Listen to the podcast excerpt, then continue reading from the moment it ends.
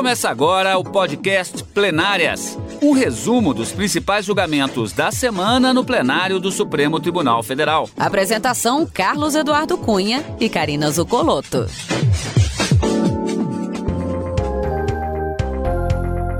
Hoje, com os principais momentos das sessões dos dias 8 e 9 de setembro de 2021.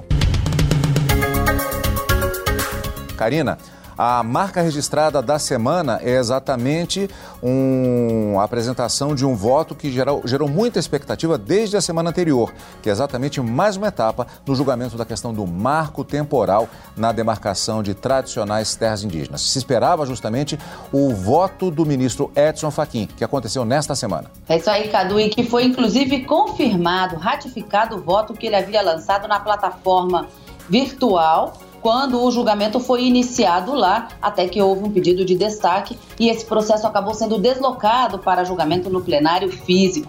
O ministro reafirmou todas aquelas convicções que ele já havia, que ele já havia lançado no seu voto e que foi amplamente divulgado pela mídia, no sentido de que não deve ser considerado o marco temporal de 5 de outubro de 88, a data da promulgação da Constituição, para se estabelecer o direito de posse às terras tradicionalmente ocupadas pelos indígenas em todo o Brasil.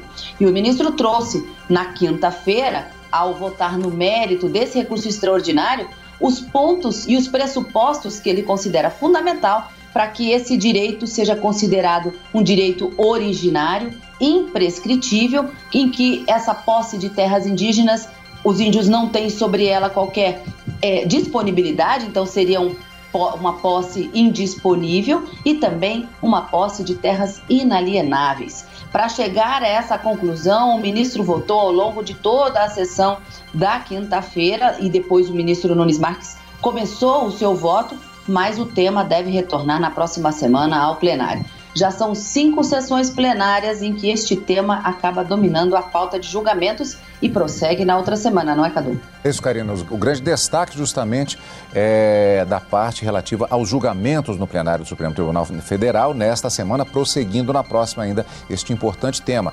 Ainda nessa edição, você vai ver também discurso do presidente da Corte, ministro Luiz Fux, em defesa do Supremo Tribunal Federal e da democracia. E ainda homenagem prestada ao presidente da Corte, que completa um ano de mandato como presidente do Supremo Tribunal Federal, ainda nessa edição.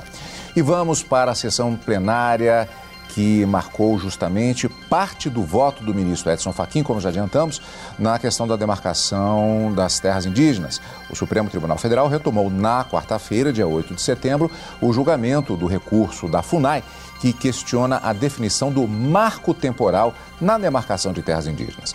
O ministro relator Edson Fachin votou questões preliminares, sessão da quarta-feira, que pretendiam inviabilizar o julgamento do recurso. O repórter Renato Rosa acompanhou. O ministro relator Edson Fachin destacou as sustentações orais do julgamento. A corte ouviu na semana passada 39 pessoas ligadas ao processo, interessadas no tema e amigos da corte. O ministro disse que os argumentos elevaram o debate e contribuíram para esclarecer pontos polêmicos. O plenário terá de decidir qual é a definição do estatuto jurídico constitucional das relações de posse das áreas de tradicional ocupação indígena. O recurso da FUNAI questiona a reintegração de posse da reserva biológica do Sassafrás ao Instituto do Meio Ambiente de Santa Catarina. Faquim ressaltou a importância do tema para julgamentos futuros. Por decisão dele, desde maio do ano passado, processos semelhantes estão suspensos, à espera do julgamento do caso, que tem repercussão geral.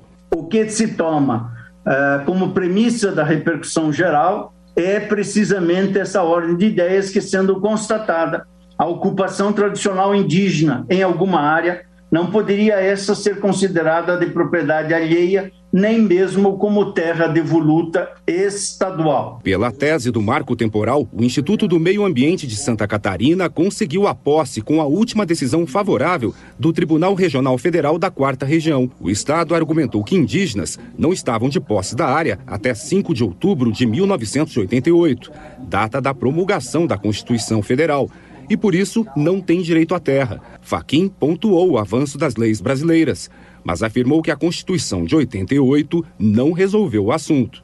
Se faz necessário que esse tribunal desempenhe sua tarefa de guardião da Constituição, lançando novamente um olhar sobre essas questões imbricadas na temática, que além de assentar questões possessórias e domínio, envolve a sobrevivência de pessoas, comunidades, etnias, línguas e modos de vida que compõem a pluralidade inerente à sociedade brasileira. O ministro alertou que, diante do atual cenário e do ritmo de demarcações de terras, o julgamento ganha mais relevância para a garantia de direitos dos povos indígenas. O Brasil possui hoje um total de 1.298 terras indígenas, 829 demarcações não finalizadas ou sequer iniciadas. Daí se desvela a importância do julgamento que, ora, se levará a efeito. Pois é, esse foi o início justamente do voto do ministro Edson Fachin na quarta-feira.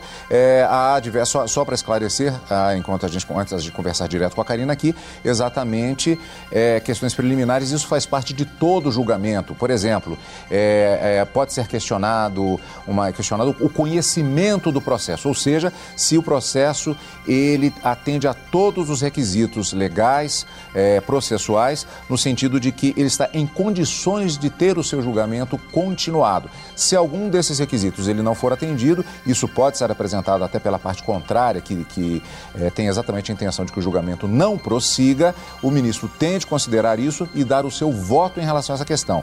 E aí, quando ele diz exatamente que conheceu do processo. Karina, ah, portanto, nós tivemos essa primeira parte é, dessas questões preliminares. Agora, é, superadas, a expectativa fica exatamente em relação ao mérito, que não houve a apresentação ainda nesta sessão da quarta-feira.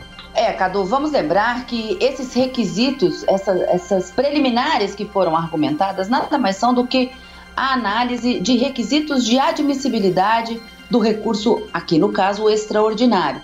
Então, num primeiro momento, o juiz, em termos gerais, ao receber um recurso, ele analisa se o recurso foi proposto dentro do prazo previsto na legislação, se havia subscrição do advogado com procuração nos autos e outros requisitos também que podem ser alegados e arguídos, como se, uma vez conhecidos, pudessem levar à prejudicialidade da análise do mérito daquele recurso. Nesse caso, o que se argumentava como preliminar visava justamente impedir que o Supremo analisasse essa questão decidida pelo TRF da quarta região, que considerou que não houve uma comprovação de que aquelas terras tradicionalmente, que aquelas terras ocupadas pelos indígenas lá no estado de Santa Catarina seriam terras de tradicional ocupação é, indígena. Então, não configurando essa tradicionalidade, uh, foi deferido então o pedido de reintegração de posse que havia sido feito lá na origem. O objetivo do recurso é afastar essa decisão do TRF.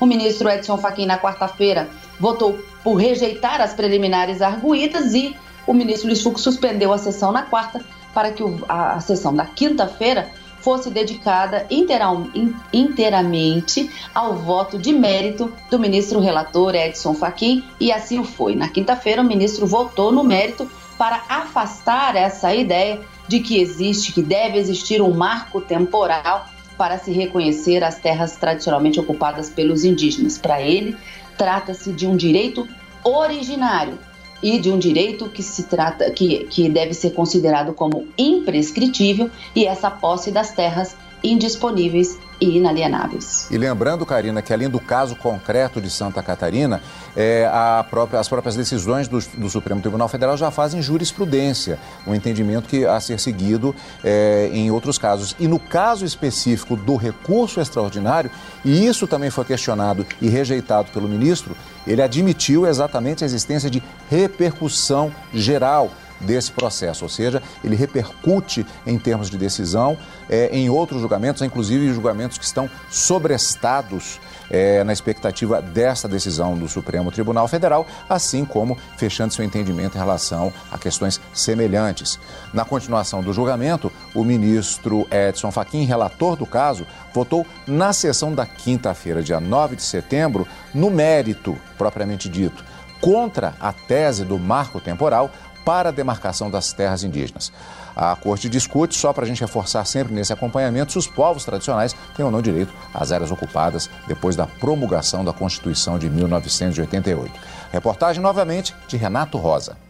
O relator apresentou um voto sensível às questões indígenas. Afirmou que, independentemente de julgamentos anteriores, a matéria deve ser revisitada pelo Supremo e destacou o mérito do recurso, que tem repercussão geral. Lembrou decisões importantes do STF, entre elas sobre a terra indígena Raposa Serra do Sol, em Roraima, em 2009, com a tese do marco temporal. Mas afirmou que, embora tenha sido um precedente importante, não é possível adotar o mesmo modelo para diferentes povos indígenas. Dizer que Raposa Serra do Sol é um precedente para toda a questão indígena é inviabilizar as demais etnias indígenas. É dizer que a solução dada para os macuxis é a mesma dada para guaranis. Para os xoclengues seria a mesma dada para os pataxós só faz esta ordem de compreensão, com todo o respeito, quem chama todos de índios, esquecendo das mais de 270 línguas que formam a cultura brasileira, e somente quem parifica os diferentes e os distintos e as distintas etnias pode dizer que a solução tem que ser a mesma sempre. No recurso que chegou à Suprema Corte, a FUNAI questiona a reintegração de posse da reserva do Sassafrás ao governo de Santa Catarina. O Estado sustenta o uso do marco temporal. Os indígenas não teriam direito à demarcação porque não estavam de posse da área em 5 de outubro de 1988, data da promulgação da Constituição Federal. Faquim rebateu essa tese. Se se aplica a teoria do marco temporal e não se verifica a presença indígena na data de 5 de outubro de 88 numa área específica considerada, não é suficiente apontar que aquela terra não seria indígena. É então necessário, nessa hipótese, questionar-se de quem seria a titularidade da área que deveria ter revertido ao patrimônio público federal uma vez ser impossível a uso capião de terra pública. Como acima se apontou, terra indígena não é terra devoluta. O ministro concluiu o voto com a seguinte tese: os indígenas têm direito originário sobre as terras que tradicionalmente ocupam. Essas áreas são de posse permanente da comunidade, cabendo aos índios usufruto exclusivo.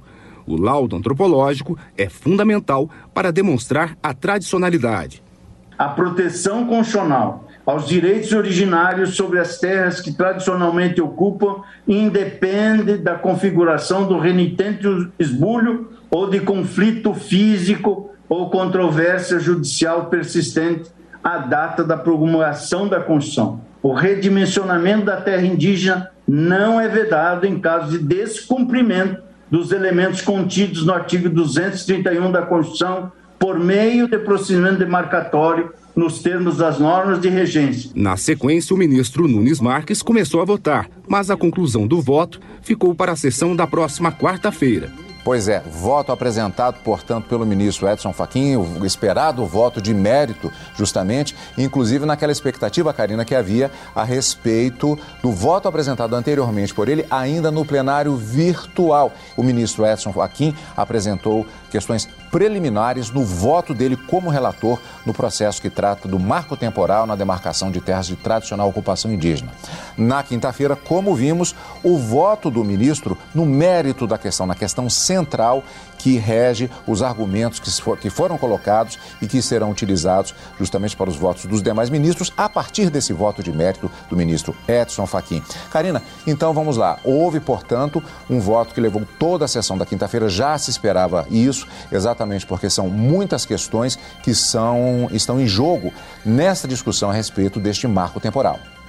É, o voto de mérito do ministro Edson Fachin foi um voto bastante alongado, tomou quase toda, é, toda a primeira parte da sessão plenária da quinta-feira e ele acabou estabelecendo pelo menos 10 pressupostos para o reconhecimento desse direito originário sobre as, essa tradicional ocupação das terras indígenas do Brasil. Ele começa dizendo que essa, é, esses direitos territoriais indígenas devem ser considerados como direitos fundamentais e que, portanto, devem ser considerados como cláusulas pétreas e que sequer uma emenda à Constituição pode extinguir esses direitos que estão previstos na Constituição. E apenas aqueles que defendem um marco temporal não considerariam esses direitos territoriais como sendo direitos fundamentais, mas que isso é imprescindível. Então ele começa ao, é, quer dizer, ao final do seu voto, ao resumir o seu voto e estabelecer esses 10 pressupostos, ele diz que esses direitos territoriais indígenas são direitos fundamentais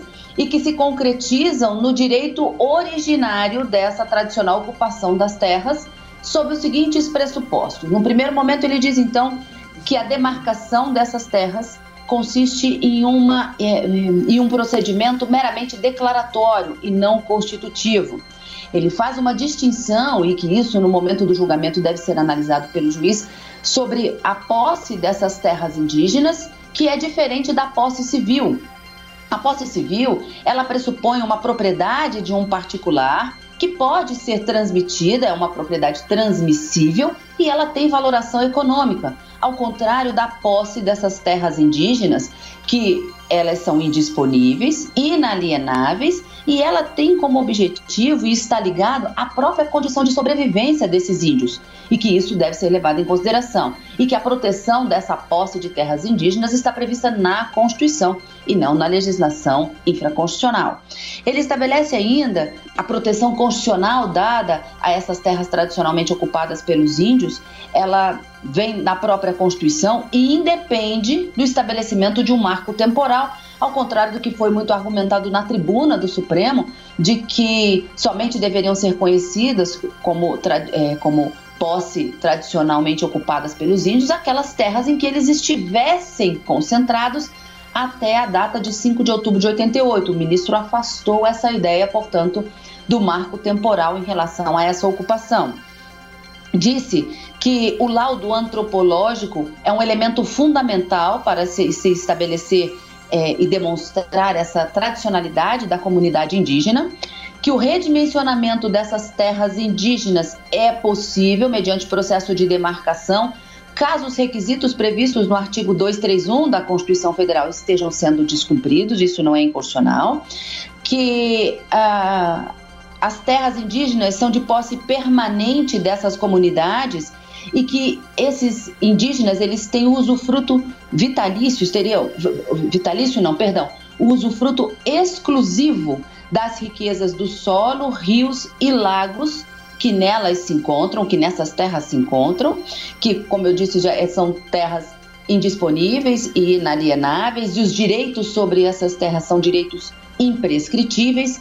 Disse que devem ser anulados todos os atos uh, que tenham por objeto a posse, o domínio ou ocupação de terras, de tradicional ocupação de terras indígenas, e com isso ele julga procedente o recurso apresentado pela FUNAI para, para determinar que o Tribunal Regional Federal da Quarta Região, que havia é, estabelecido o dever de reintegração de posse daquela área, por não estar demonstrada no processo a tradicionalidade na ocupação, para que o TRF, considerando esses 10 pressupostos que o ministro eh, elencou no seu voto, possa dar outra decisão acerca dessa, dessa área né, que está sendo discutida no estado de Santa Catarina e que, portanto, esse, esse deve, essa deve ser a diretriz para as questões, pelo menos nesse caso do recurso extraordinário, criando-se esse precedente para a ocupação de terras tradicionalmente é, que são habitadas por índios no Brasil. Apenas o voto do relator foi concluído, você já disse isso, não vale a pena a gente reforçar. Ministro Nunes Marques começou a votar, mas retoma na próxima semana, na próxima sessão plenária. Quero acreditar, Cadu, que nós ainda devemos ter mais uma semana de assuntos envolvendo esse recurso extraordinário para que todos os ministros possam votar nessa questão que, como disse o ministro Edson Fachin, é de direito fundamental e que também envolve várias comunidades indígenas em todo o Brasil, tema de grande repercussão nacional e repercussão geral. E como disse o ministro Luiz Fux, justamente na, na, na, na semana anterior, dois processos que estavam na pauta lá atrás, a, a, era justamente a questão da autonomia do Banco Central e esse processo especificamente, e a ideia era justamente que eles fossem finalizados no plenário do Supremo Tribunal Federal. A autonomia do Banco Central foi julgado, nós acompanhamos no direto do plenário aqui no Plenárias e agora estamos acompanhando este processo e você vai continuar acompanhando aqui no, no Plenárias e, claro, ao vivo no direto do plenário. E em pronunciamento nesta quarta-feira, dia 8 de setembro, na abertura da sessão plenária, o presidente do Supremo Tribunal Federal, ministro Luiz Fux, rebateu discursos do presidente da República, Jair Bolsonaro, realizados em Brasília e São Paulo durante manifestações no feriado da independência do Brasil. Fux elogiou a atuação das forças de segurança do país na preservação da ordem e destacou que não foram registrados incidentes graves e que os manifestantes exerceram as liberdades de reunião e de expressão, direitos fundamentais ostensivamente protegidos pelo STF. O presidente da corte assinalou que o Supremo esteve atento à forma e ao conteúdo desses atos, especialmente cartazes e palavras de ordem com duras críticas ao STF e aos integrantes do Supremo. Muitas dessas mensagens também foram expressadas pelo presidente da República. Nós, magistrados, ministras e ministros do Supremo Tribunal Federal, sabemos que nenhuma nação constrói a sua identidade sem dissenso. A convivência entre visões diferentes sobre o mesmo mundo é pressuposto da democracia, que não sobrevive sem debates sobre o desempenho dos seus governos e de suas instituições. Nesse contexto, em toda a sua trajetória, nesses 130 anos de vida republicana, o Supremo Tribunal Federal jamais se negou e jamais se negará ao aprimoramento institucional em prol do nosso amado país. No entanto, a crítica institucional não se confunde e nem se adequa com narrativas de descredibilização do Supremo Tribunal Federal e de seus membros, tal como vem sendo gravemente difundidas pelo chefe da nação. Ofender a honra dos ministros, incitar a população a propagar discursos de ódio contra a instituição do Supremo Tribunal Federal é incentivar o descumprimento de decisões judiciais são práticas antidemocráticas e ilícitas, intoleráveis em respeito ao juramento constitucional que todos nós fizemos ao assumirmos uma cadeira nesta corte. O ministro Luiz Fux afirmou que, infelizmente, tem sido cada vez mais comum que alguns movimentos invoquem a democracia como pretexto para a promoção de ideias antidemocráticas. Estejamos atentos a esses falsos profetas do patriotismo, que ignoram que democracias verdadeiras não admitem que se coloque o povo contra o povo ou o povo contra as suas instituições. Todos sabemos que quem promove o discurso do nós contra eles não propaga a democracia, mas a política do caos. Em verdade, a democracia é o discurso do um por todos e todos por um, respeitadas as nossas diferenças e complexidades povo brasileiro não caia na tentação das narrativas fáceis e messiânicas que criam falsos inimigos da nação. A respeito da afirmação de Bolsonaro de que não cumprirá decisões do STF, o presidente do Supremo lembrou que o desprezo às decisões judiciais pelo chefe de qualquer dos poderes, além de representar atentado à democracia, configura crime de responsabilidade a ser analisado pelo Congresso Nacional. Imbuído desse espírito democrático e de vigor institucional, este Supremo Tribunal Federal jamais aceitará ameaças à sua independência, nem intimidações ao exercício regular de suas funções. O Supremo Tribunal Federal também não tolerará ameaças à autoridade de suas decisões. Se o desprezo às decisões judiciais ocorre por iniciativa do chefe de qualquer dos poderes, essa atitude, além de representar um atentado à democracia, configura crime de responsabilidade a ser analisado pelo Congresso Nacional. No ambiente político maduro, questionamento às decisões judiciais devem ser realizados não através da desobediência, não através da desordem, não através do caos provocado, mas, de certo, pelos recursos que as vias processuais oferecem. Ninguém, ninguém fechará esta corte. Nós a manteremos de pé, com suor, perseverança e coragem. No exercício de seu papel, o Supremo Tribunal Federal não se cansará de pregar fidelidade à Constituição. E ao assim proceder, esta Corte reafirmará, ao longo de sua perene existência, o seu necessário compromisso com o regime democrático, com os direitos humanos e com respeito aos poderes e às instituições deste país. Para o ministro Luiz Fux, o verdadeiro patriota não fecha os olhos para os problemas reais e urgentes do Brasil. Pelo contrário, procura enfrentá-los, tecendo consensos mínimos entre os grupos que naturalmente pensam de forma diferente. O presidente do STF concluiu o pronunciamento convocando os líderes do país para enfrentar as dificuldades imediatas. Em nome das ministras e dos ministros desta casa, eu conclamo os líderes do nosso país a que se dediquem aos reais problemas que assolam o nosso povo.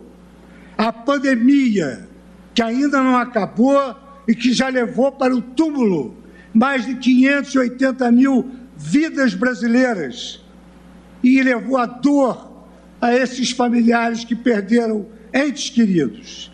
Devemos nos preocupar com o desemprego que conduz o cidadão brasileiro ao limite da sobrevivência biológica, nos preocupar com a inflação que corrói a renda dos mais pobres e a crise hídrica que se avizinha e que ameaça a nossa retomada econômica. Esperança por dias melhores é o nosso desejo e o desejo de todos, mas continuamos firmes na exigência de narrativas e comportamentos democráticos, à altura do que o povo brasileiro almeja e merece. Não temos mais tempo a perder. E representando o Ministério Público, o Procurador-Geral da República, Augusto Aras, disse que discordâncias devem ser tratadas com civismo e respeito ao devido processo legal. A independência entre os poderes pressupõe harmonia. Sem esta, o equilíbrio transfigura-se em conflito permanente. Essa harmonia que pregava John Jay há de ser buscada por todos e exige institucionalidade nas medidas e recursos próprios e no devido tempo. Não podemos desprezar os recursos e ferramentas da institucionalidade. O devido processo legal, o devido processo legislativo, o devido processo administrativo, por meio dessas vias formais do nosso Estado democrático de direito. Assegura-se que as minorias tenham voz e meios contra os excessos da maioria, e também que os direitos da maioria sejam preservados no processo decisório inerente às democracias representativas ou diretas. A democracia é um grande concerto de interesses públicos. É o governo dos contrários, mas também é o governo do possível. É mediante o diálogo, com discordâncias, mas sem discórdias, um caminho para a paz, por meio do consenso social. É necessário registrar que houve ainda repercussões posteriores a esses pronunciamentos, inclusive com nota do presidente da República. Está havendo um, uma, um diálogo entre os poderes na tentativa de se restabelecer o pleno equilíbrio entre os poderes da República. E você vai continuar acompanhando isso tudo aqui pela TV Justiça também. E no fim da sessão da quinta-feira, dia 9, a ministra Carmen Lúcia fez uma homenagem ao presidente do Supremo, Luiz Fux, e à vice-ministra Rosa Weber, que nesta semana completam um ano no comando da corte. Somos um tribunal. Nenhum juiz atingido aqui no desempenho de seu cargo é atingido isoladamente. Qualquer afronta atinge todos. O trabalho é de todos porque somos um Supremo Tribunal. Sob a presidência de Vossa Excelência, persistimos porque a justiça é permanente e necessária e o Brasil é mais que uma pessoa ou um ato de voluntarismo. Eu deixo aqui, senhor presidente, os meus parabéns a Vossa Excelência por tudo que representa a vida, mas principalmente por este ano, na presidência da Casa, juntamente com a ministra Rosa Weber, a quem também abraço ainda aqui de longe, desejando sempre que as suas qualidades continuem a, a se espraiar nas ações que são levadas a efeito e que servirão sempre de exemplo para que se registre na história que este Supremo Tribunal Federal não se destrói, não se verga, não se fecha, porque ele é a projeção da justiça. E a justiça é permanente porque é uma das faces da humanidade. E a humanidade não tem fechadura. Se eu efetivamente conseguir exercer uma presidência à altura daquilo que meus pais esperavam, quem tem de agradecer isso hoje sou eu.